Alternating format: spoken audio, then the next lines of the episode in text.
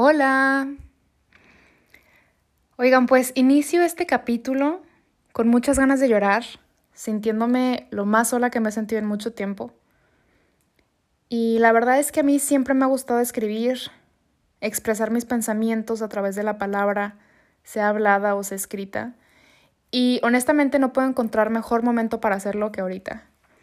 Hace mucho tiempo leí el diario de Ana Frank y la verdad es que por aquel tiempo ni siquiera me pasaba por la mente que me fuera a venir a Alemania y que me sentiría tan en conexión con ella. Si bien no estamos en guerra, no puedo comparar para nada lo que se vivió en aquellas épocas con las que vivimos hoy en día. Pero por un lado, la verdad es que, y bueno, desde luego de manera muy retórica, sí me siento un poco en guerra conmigo misma. 22 de septiembre del 2019. Tengo muy buena memoria. Veo muchas veces mis recuerdos de verdad como si fuera una película. Esa fue la fecha en que se empezaron a avecinar todos los cambios más importantes y radicales hasta ese momento en mi vida. Si voy a iniciar por compartir experiencias, pensamientos, tanto como lo llevo queriendo hacer y tanto como deseo continuarlo, Creo que debo iniciar por platicar un poquito de la historia que me llevó hasta aquí, en donde estoy ahorita, Alemania. Muchos ya conocen un tanto mi historia y los más cercanos a mí saben que hoy, donde estoy, representa para mí uno de mis más grandes sueños por fin realizado. Mi historia con Alemania comenzó antes de siquiera entender qué tan grande sería. Tenía yo aproximadamente 6 a 7 años. En varias ocasiones viendo la tele y habiendo crecido en una familia católica, veía yo de verdad con una fascinación increíble los especiales del Papa Juan Pablo II. Ya sea que él estuviera de gira por cierto país o había una celebración especial y él daba la misa, me encantaba verlo. Ahora bien, aquí hay algo que quiero aclarar y es el que yo me identificara con él va más allá de cualquier fanatismo que muchos sienten en torno a la iglesia, religión, Dios, va más allá de cualquier queja que se les pueda pasar por la mente decir, de que si los papas son gente de, de bien, o si son gente rica, o si son gente llena de poder. Yo no estoy aquí para hablar de eso o quererlos convencer de nada. Esta soy solo yo, expresando, como en muchas otras ocasiones, mi pensar.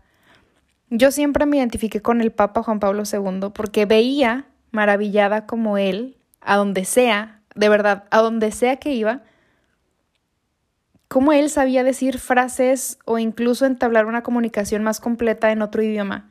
Al país que él fuera, él se esmeraba en dar ese gesto al hablar en el idioma local. Y con eso en mente, me metí a estudiar mi primer idioma, el italiano. Y lo que es para ti, de verdad, si pones atención, te encuentra desde mucho antes que te des cuenta. Volviendo brevemente a mi memoria de videocasetera, porque hashtag 90s baby, eh, desde que comencé a platicar, o bueno, una vez que ya podía entablar conversaciones más lógicas, jugaba con quien me prestara atención a que yo hablaba múltiples idiomas. Esto muy seguramente comenzó más o menos como de los 4 a 5 años y es que me parece sorprendente, pero Dios desde mucho antes de contemplarlo de manera consciente y decidida en mi vida, ya me había mostrado más o menos lo que años más tarde sería una de mis metas o sueños a cumplir. Y eso ya nunca lo abandoné. Así verán a la Elsa, bebé, hartando a toda su familia con que ella podía hablar en chino, ruso, inglés, alemán, y ni siquiera podía hablar bien el español todavía. Así fue como a los 12 años más o menos me metí a estudiar italiano. Y pues es que yo quería ser en ese sentido, de verdad, igual de hábil y gentil con la gente que fuera a conocer cómo veía que era el Papa, facilitando a aquel que lo recibiera en su país el entenderse mutuamente. El italiano tiempo después lo di por terminado cuando en la secundaria eh, porque en el colegio en el que estaba nos daban el idioma eh, alemán como una opción, pues me empezó a llamar la atención. Y la verdad es que el reto de aprender un idioma que se me hacía tan imposible, sí me gustó. Y de que en mi vida mi máximo fuera el italiano, cambiamos al alemán. A mis papás les voy a agradecer siempre la visión con la que desde siempre buscaron educarnos a mis hermanas y a mí. De verdad, siempre dándonos su mano, llevándonos más cerca de nuestros sueños. Sin todo el esfuerzo que han puesto de su parte, nada de lo que hoy vivo y de lo cual diariamente estoy agradecida hubiera sido posible. Tremendos ángeles facilitadores me puso Dios en mi vida. Y desde luego en la vida de mis hermanas también. En mi lista de lo que parece un libro de agradecimientos, les quiero mencionar también que hubo una maestra que estoy segura que nunca se imaginó el impacto que tuvo en mí. Me dio alemán igual en el colegio en el que estaba, pero casi creo que en prepa. Y de hecho justo antes de irme de intercambio para acá a Alemania la primera vez que fue en el 2012. Mi maestra se llamaba Blanca, bueno, se llama.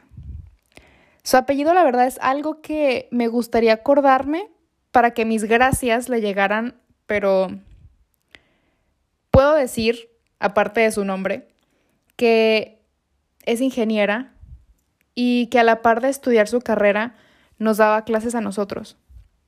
Yo la veía tan joven, tan madura, tan inteligente, tan capaz de organizar sus tiempos y de enseñarnos alemán aparte que recuerdo decir perfectamente, un día voy a hacer lo mismo que está haciendo ella.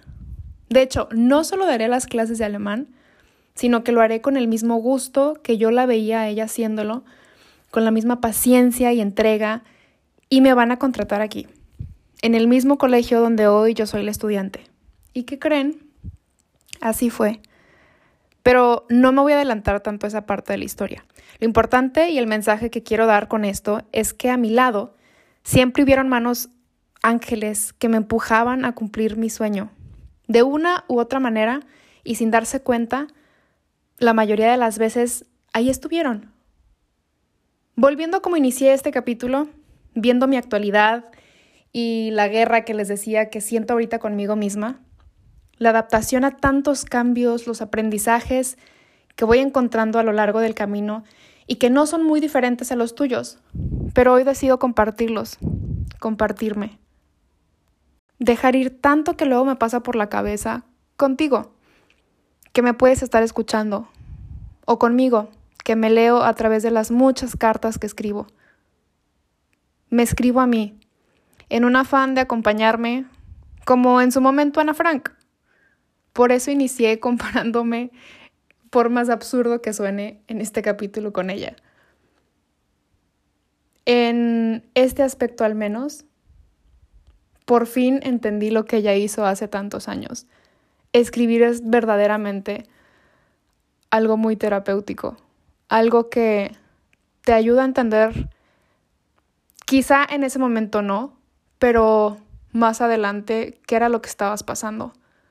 Y si tienes suerte, en muchas ocasiones te ayuda a entender también en ese mismo momento que lo estás haciendo, qué es lo que estás sintiendo. Y créeme que cuando estás sola, desde el otro lado del mundo, luego de haber dejado a tu familia, a tus amigos y a todo lo que tú conoces, es algo de lo que realmente te aferras, es algo que realmente sí necesitas. Ya sea que vivas en el extranjero o no, no importa. Si lo que comparto te ayuda o te hace sentir acompañado o acompañada en un momento como el que ahora yo estoy viviendo, donde suelo encontrarme sola y buscando el centro de nuevo, está increíble. Yo no sé cómo vaya a evolucionar esto y no creo que importe si yo continúo viviendo aquí en Alemania o me mudo de país o regreso a México.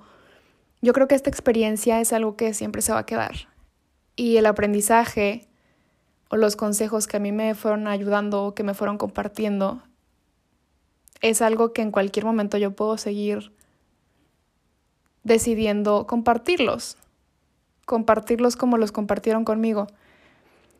Entonces, independientemente de no saber cómo va a evolucionar esto, lo que sí puedo hacer es por mientras compartirte el nombre del podcast. Decidí que el nombre que, que me inspira y que define tal cual a donde quiero llegar es Zweisamkeit. Es una palabra que suena muy complicada, que suena muy rebuscada. Y aquí me no puedo evitar acordarme de mi, de mi abuela porque ella siempre decía, cuando, cuando me escuchaba según que yo hablaba en múltiples idiomas y que en realidad estaba diciendo puras tonterías, me decía, hija, un día te vas a mentar la madre tú sola y ni cuenta te vas a dar. Bueno, para que ustedes no crean que les estoy mentando la madre, esta palabra significa, bueno, expresa el sentimiento de cercanía entre dos personas. Entonces para mí esto está perfecto porque es la idea de compartirte con el mundo lo que quiero dejar en este podcast. Bueno, y ya, esto ya hoy lo alargué demasiado, pero muchas introducciones son así. Como dije, no sé cómo vaya a ir evolucionando esto, pero como mucho hasta ahorita lo iré descubriendo en el camino. Espero que sean menos largos los audios, quizá más. La verdad es que conmigo nunca se sabe. Si me conoces, sabes que en realidad me encanta hablar y luego me voy por las ramas, pero bueno, considéralo mucho más real. Esta soy yo y lo que vivo no es muy diferente a lo tuyo o lo que pienso quizá tampoco sea muy diferente a lo tuyo. Entonces espero que en distintas ocasiones tú te sientas identificado o identificada conmigo. Después de todo, esto no solo se tratará de la vida en el extranjero, sino la vida misma, como la vemos en general. Y me compartas luego un poquito de ti o te compartas así como yo con otros. Em, sin más que decirles, sin querer alargar mucho más esto, Espero que nos volvamos a escuchar en otro capítulo. Espero seguir avanzando con esto de manera más fluida, de darle, de darme mis tiempos, de darle seguimiento. No sé cómo me voy a organizar, soy completamente nueva en esto, pero estoy cumpliendo aquí con ustedes otro de mis sueños, que era también hacer un podcast. Entonces, gracias por escucharme y nos vemos en la próxima.